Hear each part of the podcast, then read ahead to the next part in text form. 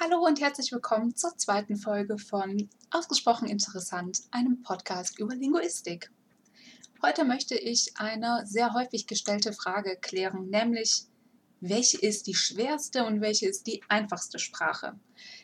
Nicht nur, dass mich wirklich Leute schon gefragt haben, was ich meine, was die schwerste und was die einfachste Sprache ist.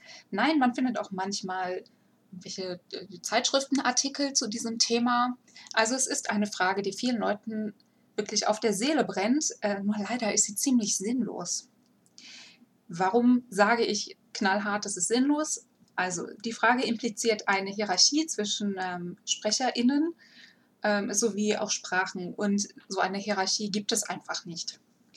Ähm, Sprachen und ähm, SprecherInnen sind nicht besser oder schlechter, klüger oder dümmer, komplizierter, weniger kompliziert, sondern die sind einfach, wie sie sind. Und diese, diese Frage ähm, impliziert auch ein veraltetes Denken, das leider fortbesteht. Was ich damit meine, da gehen wir gleich noch drauf ein. So, jetzt könnte jemand sagen, aber Sprache XY ist voll schwer. Nun, das ist eine individuelle Ansicht und das hört man über die verschiedensten Sprachen. Ich habe das zum Beispiel unter anderem über Deutsch, Arabisch, Russisch, Chinesisch und auch Dänisch gehört. Was sind Faktoren, die eine Rolle spielen in der Bestimmung, was ist schwierig und was ist einfach? Erstens die eigene Motivation. Also warum lernt ein Mensch eine Sprache? Ähm, lernt er sie freiwillig oder nicht? Also wenn ich da jetzt zum Beispiel an ein Beispiel denke, das meine Mutter mir mal erzählt hat, ich glaube eine Freundin von ihr, ähm, auf jeden Fall eine Dame, hat auf der Arbeit mal erwähnt, sie würde gerne Italienisch lernen, einfach weil sie die Sprache schön findet oder vielleicht auch weil sie gerne in Italien Urlaub macht. Und die Arbeitgeber hat das gehört und hat dann gemeint, ja, nee, dann lernen Sie doch einfach Spanisch, weil das können wir hier im Betrieb brauchen ja, was hätte sie wahrscheinlich lieber gelernt oder wo hätte sie mehr Motivation gezeigt? Wohl bei Italienisch. Okay, nun ein zweiter Punkt, der eine Rolle spielt in der Frage, wie einfach oder schwierig man eine Sprache findet, ähm, sind die Lernmaterialien. Sind sie abwechslungsreich? Sind sie aktuell? Sind sie für den individuellen Lerntypen geeignet? Wenn man jetzt eine Sprache lernen will, ich beziehe mich jetzt gerade auf Deutschland, das macht es einfacher. Ähm, wenn ich jetzt in eine deutsche Buchhandlung gehe und ich suche Materialien zum Sprachenlernen und ich möchte zum Beispiel Englisch lernen oder mein Englisch verbessern oder ich interessiere mich für ähm, Spanisch oder ähm, ich möchte Russisch lernen, dann finde ich sehr viel Material. Da kann ich dann auch entscheiden, irgendwie welche Aufmachung mir am besten gefällt oder wo ich mir denke, okay, hier gibt es mehr Hörbeispiele, dann nehme ich das. Aber wenn ich eine ich nenne es mal exotischere Sprache im Sinne von weniger verbreitet, ähm, uns weniger geläufig ähm, lernen will, dann würde schon schwieriger. Sagen wir, ich stehe in der gleichen Buchhandlung und es ist eine gut sortierte große Buchhandlung und ich interessiere mich dafür, äh, sagen wir, ähm, Bambara zu lernen. Bambara ist eine Sprache, die in Afrika gesprochen wird. Dann habe ich Glück, wenn ich überhaupt irgendwas finde. Oder entfernen wir uns jetzt gerade mal aus der Buchhandlung. Ähm, vielleicht suche ich auch online nach irgendwas oder ich gehe in die Universitätsbibliothek und ich interessiere mich für eine Sprache von südamerikanischen Ureinwohnern. Dann habe ich eventuell Pech und die einzige Quelle, die ich finde, ist von 1842 und sie wurde verfasst von einem, sagen wir, einem niederländischen Missionar, der bei diesem Stamm zu Gast war, um eben den äh, christlichen Glauben zu etablieren. Und er hat wirklich sein aller, allerbestes gegeben, um die Sprache dieser Ureinwohner festzuhalten. Das Problem ist, sein Bestes war leider nicht gut genug, als dass man damit wirklich nachhaltig etwas anfangen könnte. Ihr seht, was das Problem ist, nicht wahr? So, dann ist auch noch die Frage, gibt es einen Lehrer oder eine Lehrerin, also eine Lehrkraft? Ähm, wenn, wenn es diese Lehrkraft gibt, ist sie nett? Ist sie kompetent? Ist sie enthusiastisch? Komme ich gut mit ihr klar? Ähm, ich bin eine Sprachlehrkraft und Ich persönlich finde mich natürlich unheimlich nett und kompetent, aber es kann sehr gut sein, dass einige meiner TeilnehmerInnen mich vielleicht doch gar nicht so nett finden und auch nicht gerne zum Unterricht gehen oder dass sie meine Lehrmethoden nicht gut finden oder auch, ja, dass sie einfach, einfach lieber jemand anders da stehen sehen würden. Kann alles sein. So, und in welcher Umgebung befindet sich jetzt die Person, die eine Sprache lernen will? Ist das jemand, der nachmittags in seiner Freizeit einfach zu Hause am Schreibtisch sitzt mit einem der ähm, zuvor beschriebenen Lehrmaterialien, sei es jetzt aus der Universitätsbibliothek oder aus der Buchhandlung? Ähm, oder ist da jemand umgeben von Sprecherinnen und Sprechern ähm, dieser Sprache, die gelernt werden soll? Ein weiterer Aspekt ist auch die Begabung also die meisten Menschen sind grundsätzlich schon in der Lage, Fremdsprachen zu lernen, aber manchen fällt es einfach leichter als anderen. Und ich sage halt bewusst, ähm, den meisten Menschen ist es möglich, manchen Menschen ist es eben auch nicht möglich. Manche Menschen haben nicht die kognitiven Fähigkeiten und ja, manche Menschen haben auch einfach nicht den Zugang zu dieser Bildung, die sie bräuchten, um eine weitere Sprache zu lernen. Ja, oder blinde Menschen die Gebärdensprache lernen wollen, die stehen auch vor sehr großen Schwierigkeiten. Ich denke nicht, dass es komplett unmöglich ist. Ich, da spekuliere ich jetzt, aber ich denke schon, dass sie ähm, selber ge, ähm, Gebärden lernen können, indem jemand vielleicht ihre Hände erstmal führt und genau erklärt, welche Bewegungen und welche, ähm, ja, welche Gestik, welche Mimik zum Gebärden ähm, eingesetzt werden müssen und wie. Nur, dass sie dann die Gebärdensprache von jemand anders ablesen können, ja, das wird eben nicht gehen. Also, ja. Gut, das ist jetzt ein sehr spezielles Beispiel, aber da müssen wir auch dran denken. Ähm, Gebärdensprache ist eine richtige Sprache. Oft wird das irgendwie gar nicht so betrachtet oder Leute meinen, ja, aber das ist ja nicht so eine richtige, richtige Sprache.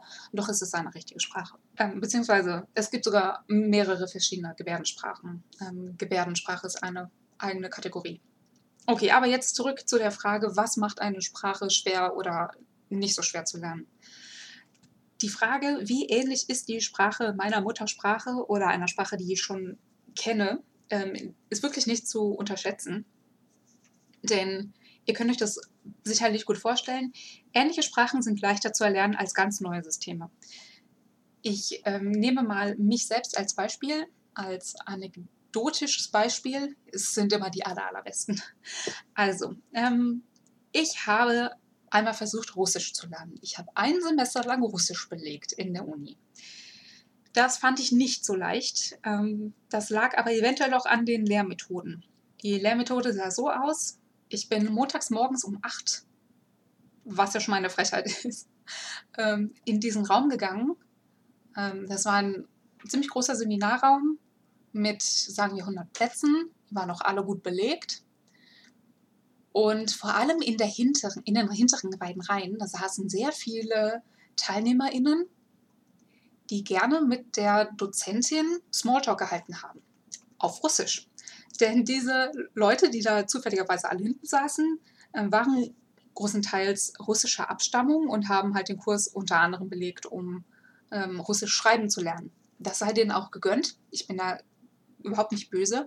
Ich fand es halt nur ein bisschen ungünstig, dass ich, dass der Lehr Lerneffekt für mich in diesen Momenten gleich null war, weil ich konnte der Unterhaltung ja überhaupt nicht folgen. Ich hatte gar keine Benefits davon. Und ab und zu, also dadurch, dass ja vielleicht 100 äh, Menschen da saßen. Ab und zu kam dann auch jeder Einzelne mal dran, musste was vorlesen und dann sah ich mich einmal konfrontiert mit einem Wort, das gefühlt 18 Buchstaben hatte. Zwei davon hatte ich noch nie gesehen dachte ich in dem Moment. Und drei habe ich miteinander verwechselt. Und dann musste ich auch noch wissen, wo man dieses Wort betont. Für alle, die kein Russisch können, ähm, der Wortakzent ist variabel im Russischen. Das heißt, man kann nicht sagen, russische Wörter werden grundsätzlich auf der ersten Silbe oder der zweiten Silbe betont, sondern das ist bei jedem Wort anders und das muss man lernen. Und dann habe ich es falsch gemacht und die Dozentin hat mich angeguckt, als hätte ich das eigentlich wissen müssen. Also eventuell kam dieses Wort schon mal vor, aber ich habe es echt nicht wiedererkannt. So, also ihr könnt euch vorstellen, diese Umgebung war für mich persönlich nicht ideal. So, wenn jetzt aber meine Muttersprache zum Beispiel Ukrainisch gewesen wäre, dann wäre es mir sicherlich leichter gefallen. Ein anderes Beispiel auch von mir. Äh, Niederländisch. Also der geneigte Zuhörer, die geneigte Zuhörerin wird es eventuell schon gemerkt haben. Ich spreche Repoarisch. Das ist die rheinische Variante des Deutschen. Das ist ein Regiolekt, also nicht mal ein Dialekt.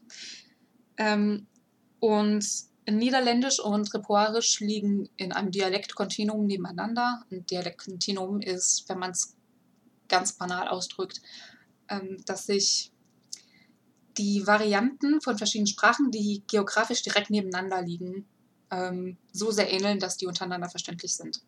Oder weitestgehend von, miteinander verständlich sind. Genau, und außerdem war ich total motiviert, Niederländisch zu lernen und ich habe auch sehr schnell angefangen, niederländische Medien zu konsumieren. Und das hat eben den Effekt gehabt, dass ich jetzt ziemlich gut Niederländisch kann. Also das sind alles ähm, Punkte, die man sich überlegen muss, wenn man eine Sprache äh, lernen möchte oder wenn man, mh, mm, wenn man einschätzen möchte, wie schwierig oder wie einfach eine Sprache zu erlernen ist. Okay, jetzt fragt ihr euch vielleicht, ja, was macht denn eine Sprache grundsätzlich schwerer als andere? Dazu gehören zum Beispiel eine komplexe Phonologie, also eine, ähm, ja, komplexe Laute und ein komplexes Lautsystem oder auch eine komplexe Morphologie. Also vereinfacht gesagt, wenn man für jedes, für jede Verbform, also in jeder Zeit, äh, für jede Person eine eigene Form hat, dann ist das eine komplexere Morphologie, als wenn in jeder Zeit, in jeder Person äh, Verben gleich aussehen. Und auch das ist wieder abhängig von dem, was man kennt. Also was empfinde ich als komplex und was empfinde ich als weniger komplex. Ich denke mal, Tonsprachen sind eher schwierig zu lernen, wenn man das einfach nicht gewöhnt ist. Ich persönlich habe noch nie versucht, eine Tonsprache zu lernen, aber ich kenne Menschen und über Tonsprachen wird es auch auf jeden Fall eine Folge geben. Oder auch flektierende Sprachen, wenn man das nicht gewöhnt ist, dann ist es auch eher schwierig. Flektierende Sprachen sind eben solche, wie ich das eben angerissen habe. Beispielsweise ähm, in der Verbmorphologie gibt es dann viele verschiedene Formen in verschiedenen ja, Personen oder auch für verschiedene Numeri oder so. Und in flektierenden Sprachen ist dann auch noch die Besonderheit, dass eine Endung mehrere Informationen trägt. Zum Beispiel, wenn wir nehmen, ähm, ich spiele, dann ist das Ö, dieses E an Spiele, die Information für die erste Person Singular, aktiv, im Präsens, indikativ. Ne, das sind alles verschiedene Informationen, die in einem einzigen Laut ausgedrückt werden. Also das Fazit ist, die Frage, welche Sprache schwierig oder nicht schwierig ist, ist höchst individuell und kann überhaupt nicht pauschal beantwortet werden. Ich möchte die Gelegenheit nutzen für einen kleinen Exkurs, nämlich für die Frage, was ist eine schöne Sprache versus was ist eine hässliche Sprache? Ja, also wer kennt sie nicht? Die Memes und Videos, in denen Wörter in verschiedenen Sprachen verglichen werden. Also in Form von den Memes sieht es meistens so aus, dass wir verschiedene Trollfaces haben. Okay, das ist schon ziemlich 2013, aber ähm, folgt mir bitte kurz. Und diese Trollfaces haben entweder einen freundlichen, einen wütenden oder so einen verpeilten Ausdruck und dann daneben ähm, steht dann ein Wort und dann ist da noch eine Flagge, um anzugeben, welche Sprache das sein soll.